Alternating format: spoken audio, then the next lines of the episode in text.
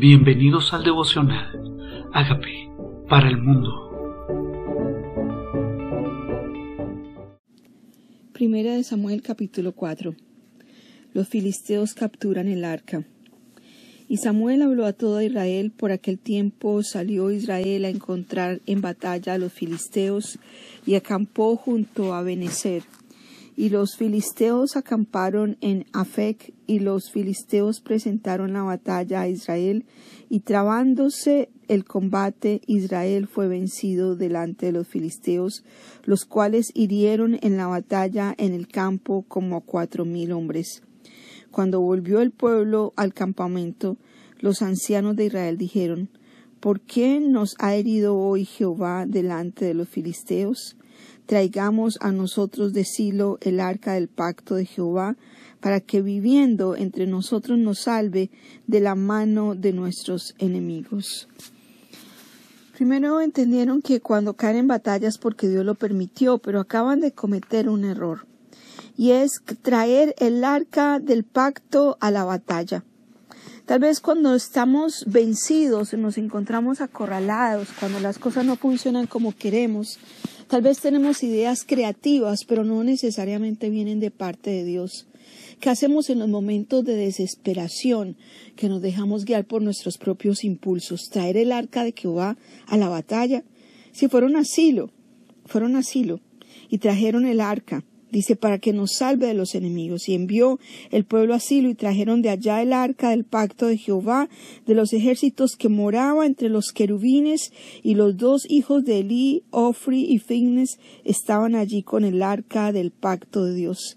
Y aconteció que cuando el arca del pacto de Jehová llegó al campamento, todo Israel gritó con gran júbilo que la tierra tembló. Cuando los filisteos oyeron la voz de júbilo, dijeron, ¿qué voz de gran júbilo es esta en el campamento de los hebreos? Y supieron que el arca de Jehová había sido traída al campamento. Era lo más sagrado, era lo más santo, era la misma presencia de Dios la que ellos estaban tratando de mover. La pregunta es, ¿estamos moviendo el brazo de Dios hacia nuestros deseos y propósitos? ¿Estamos inclinándonos nosotros diciéndole, Señor, cuál es tu voluntad? ¿O estamos nosotros trayendo a Dios a nuestras situaciones, a nuestras batallas que no emprendimos dirigidos por Él para que Él nos salve en medio de nuestras batallas? traemos estrategias para intentar mover el brazo de Dios en cosas en las que Dios no nos ha dicho que hagamos pues ellos trajeron el arca del Señor, trajeron el arca a la batalla. Claro, había júbilo, ellos pensaron, lo hicimos nosotros. No fue Dios que dijo caminaré con ustedes, no fue Dios que dijo los acompañaré en la batalla, les entregaré los enemigos, pelearé por ustedes. No, esas no fueron las palabras. Ellos trajeron el arca de la presencia de Dios, tal vez asegurándose que si el arca estaba había victoria, como si nosotros llevamos a Dios a hacer cosas que Dios no nos mandó y por eso nos va a ir bien. Dice, cuando los filisteos oyeron esto, dijeron, supieron que era el arca de Jehová que estaba en el campamento. Y los filisteos tuvieron miedo porque decían, ha venido Dios al campamento.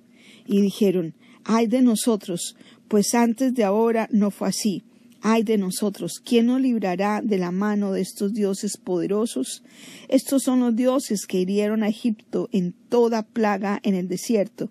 Esforzaos, oh filisteos y sed hombres, para que no sirváis a los hebreos como ellos os han servido a nosotros, sed hombres y pelead. Ellos mismos se motivaban entre ellos, ellos decían, wow, si vamos a pelear con este Dios tan poderoso, ellos tenían más conocimiento de, de Dios y de esa grandeza, cómo había vencido enemigos, cómo había libertado a su pueblo. Ellos conocían quién era el Dios en el que ellos confiaban. Pelearon por los filisteos e Israel fue vencido y huyeron cada uno a sus tiendas. Y fue hecha muy grande mortandad, pues cayeron de Israel treinta mil hombres de a pie, y el arca de Dios fue tomada, y muertos los dos hijos de Eli, Ovni y Fines. Obli y Fines, que eran los hijos de Eli, pues no tenían temor de Dios, hacían lo incorrecto, servían en el templo por sus propios provechos, fornicaban con las personas que venían, las mujeres que venían a hacer vigilias, que oraban en el templo en las noches, y Elí no había estorbado el pecado de ellos, sino que lo permitía. Dice, y corriendo de la batalla un hombre de Benjamín llegó el mismo día a Silo, rotos sus vestidos y tierra sobre su cabeza, y cuando llegó, he aquí que Elí estaba sentado en una silla vigilando junto al camino, porque su corazón estaba temblando por causa del arca de Dios. Él sabía que lo que estaba pasando no era correcto. Él sabía que sus hijos habían cometido una gran imprudencia, habían llevado el arca allá. Aseguró Dios que iban a ganar la batalla. Tal vez nuestra Biblia es un amuleto para algunos. Ah, lloré por la mañana, me tiene que ir bien. De verdad, o sea, estamos presionando a Dios a hacer lo que a nosotros nos parece y nos tiene que ir bien simplemente porque le decimos a Él que nos tiene que ir bien. O nos rendimos delante de Él diciéndole, Señor, ¿cuál es su voluntad? Aquí no había ninguna promesa de parte de Dios. Aquí Dios no les había dicho que iban a ganar batallas. Es como si el arca hubiera sido un amuleto para ellos. Como tal vez nosotros decimos, bueno, fui a misa o fue el domingo, me tiene que ir bien en la vida. Y no hemos rendido nuestro corazón a su voluntad. ¿Qué pasó? Él estaba temblando desde que se fue el arca. Como cuando tú estás haciendo algo que no debes hacer. Tu corazón no tiene paz. Cuando estamos haciendo cosas que Dios no nos mandó, claro que hay temor. corazón de Eli temblaba por causa del arca de Dios. Llegando pues aquel hombre a la ciudad y dadas las nuevas, toda la ciudad gritó. Cuando Elí oyó el estruendo de la gritería dijo, ¿qué estruendo de alboroto es este? Y aquel hombre vino a prisa y dio la nueva a Elí. Era ya Elí de edad de noventa y ocho años, y sus ojos se habían oscurecido de modo que no podía ver. Dijo pues aquel hombre a Elí, Yo vengo de la batalla, he escapado hoy del combate. Y Elí dijo, ¿qué ha acontecido, hijo mío? Y el mensajero respondió diciendo, Israel huyó delante de los filisteos, y también fue hecha gran mortandad en el pueblo, y también tus dos hijos, Omni y Fines, fueron muertos, y el arca de Dios ha sido tomada. Terribles las noticias, terribles las noticias. No solamente es perder nuestras batallas, no solamente murieron sus hijos, sino que el arca del pacto de Dios había sido robada. Esa arca diseñada por Dios, escogida, los querubines, el propiciatorio, la tabla de la ley dentro del arca, el maná, todo lo que significaba el símbolo de Israel, la presencia de Dios que siempre bajaba en el arca dentro del lugar santísimo. Ellos no respetaron eso. ¿Qué pasa cuando tenemos en poco, cuando tenemos poco temor de Dios? Cuando nosotros en lugar de rendirnos a Dios, queremos usar a Dios. El Señor dijo, no tentarás al Señor tu Dios. ¿Cuánto se tienta a Dios? ¿Recuerdan? Cuando Satanás llevó a Jesús al pináculo del templo, le dijo, tírate, que Dios manda ángeles a que te rescaten. Eso, eso hicieron. Se tiraron a la batalla y Dios nos tiene que rescatar. Tentaron a Dios murieron sus hijos. Dice, aconteció que cuando él hizo mención del arca de Dios, Elí cayó hacia atrás de la silla al lado de la puerta y se desnucó y murió, porque era ya viejo y pesado y había juzgado a Israel cuarenta años. ¿Qué pasó con este hombre? No ejerció autoridad sobre sus hijos. Hizo lo que sus hijos hacían, lo que bien les parecía estaban tomando el sacerdocio sin respeto, no valoraron el arca de Dios, ahora este hombre también muere. Y su nuera, la mujer de Fines, que estaba encinta, cercana al alumbramiento, oyendo el rumor de que el arca de Dios había sido tomada y muerto su suegro y su marido, se inclinó y dio a luz porque le sobrevinieron sus dolores de repente. Y al tiempo que moría, le decían los que estaban junto a ella, no tengas temor, porque has dado a luz un hijo. Mas ella no respondió ni se dio por entendida, y llamó al niño Ibacop, diciendo, traspasada es la gloria de Israel por haber sido tomada el arca de Dios, y por la muerte de su muerte de su suegro y de su marido, Dijo pues, traspasada es la gloria de Israel, porque ha sido tomada el arca de Dios. Esto es sin gloria. Le puso el nombre a su hijo, sin gloria, y Icabod, sin gloria. ¿En qué circunstancias estaban haciendo este niño? ¿Y cuál fue la declaración de su madre acerca de él? Sin gloria. Ese era el nombre de su hijo, sin gloria. Traspasada es la gloria de Israel. La traspasaron a los impíos, a los malvados. Dejaron que las perlas la tomaran los cerdos. Cogieron lo sacro y lo popularizaron, lo divino, y comenzaron a usarlo como amuleto lo que tenía un valor incalculable lo usaron para sus propósitos personales. Pero Dios no se dejó usar. Ellos cayeron en la batalla. Fueron sus propios impulsos los que los llevaron a pelear y pensaron que Dios tenía que hacerlos ganar. Tenía más respeto los vecinos, tenía más respeto los enemigos por el arca del pacto, por la gloria de Dios.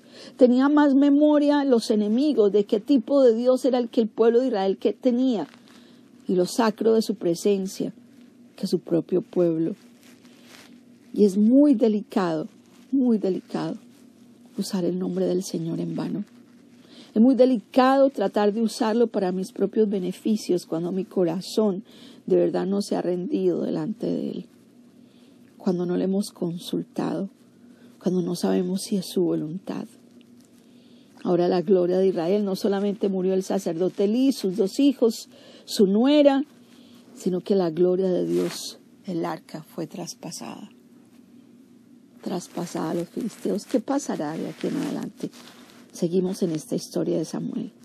Pero lo que sí sabemos lo que sí sabemos es que cuando peleamos nuestras batallas, tenemos más bien que ir a la presencia del Señor y consultarle, no usarlo, no seguir con nuestras propias estrategias y nuestros propios caminos. Tal vez el momento en que perdieron la batalla con los primeros miles era el momento de rendirse, de inclinar el corazón, de venir delante de Él, de preguntarle su voluntad, de consultar de consultar. El arca de Dios ha sido traspasada. ¿Qué hacemos nosotros con el arca de Dios? ¿Tenemos en poco su presencia? ¿Qué tal si nos inclinamos delante de la gloria del Señor con el respeto, con el asombro, con, con la alegría de saber que su presencia habita en nuestro corazón? Pero no tomemos en vano su presencia en nuestra vida. No tomemos en vano que somos templo de su Espíritu. No tomemos en vano que Él nos acompaña en cada día de nuestra vida, en cada batalla, en cada prueba. No tomemos, tomemos en serio su gloria y su presencia que nos acompaña, su Espíritu que camina con nosotros. Y como dice Efesios 4:30, no contristéis al Espíritu Santo de Dios, con el cual fuiste sellado hasta el día de la redención. No entristezcamos la presencia de Dios, la cual habita en medio de nosotros porque fuimos sellados con su presencia, su arca, su pacto, su palabra. Su gloria misma habita en nuestro espíritu, habita en nuestro interior. ¿Qué hacemos con su gloria? ¿Qué hacemos con su gloria? ¿Queremos usar su presencia o queremos rendirnos a su voluntad? Dile, aquí estoy, Dios. Perdóname, Señor si usado tu presencia como instrumento de gloria, de vanagloria, como amuleto. Si he tratado de usar tu nombre. Si simplemente sin rendirme quiero hacer tus, mis planes y no los tuyos. Voy a mis batallas, no a tus planes.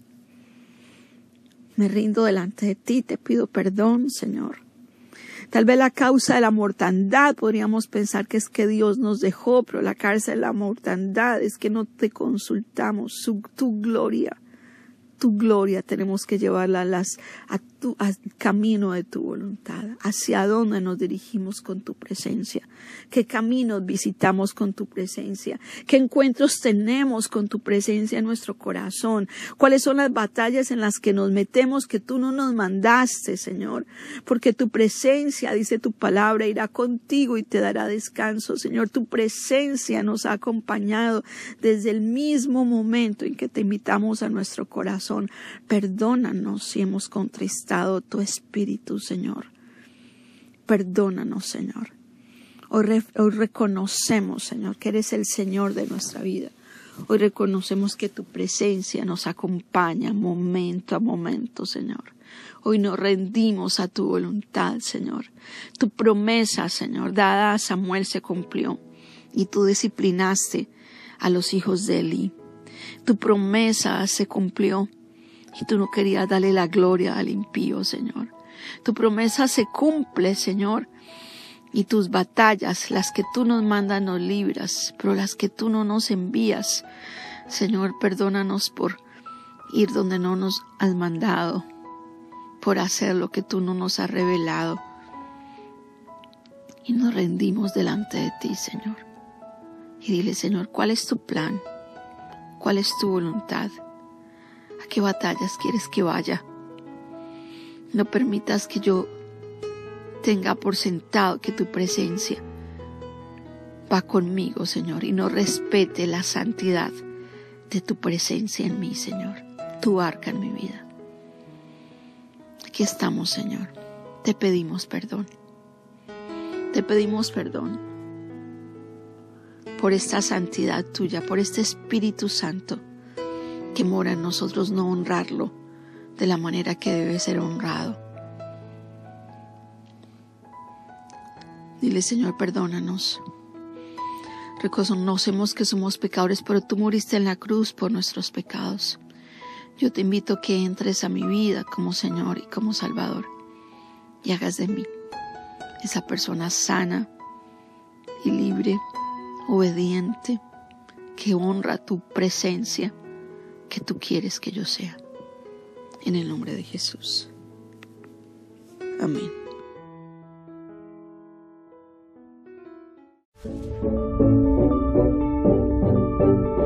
Amigos, queremos que usted sea parte de esta obra que estamos haciendo a través de Agape para el mundo y que este mensaje de Jesús llegue hasta la última de la tierra.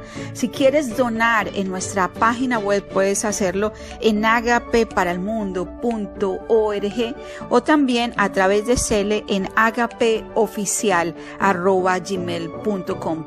Dios bendiga tu generosidad.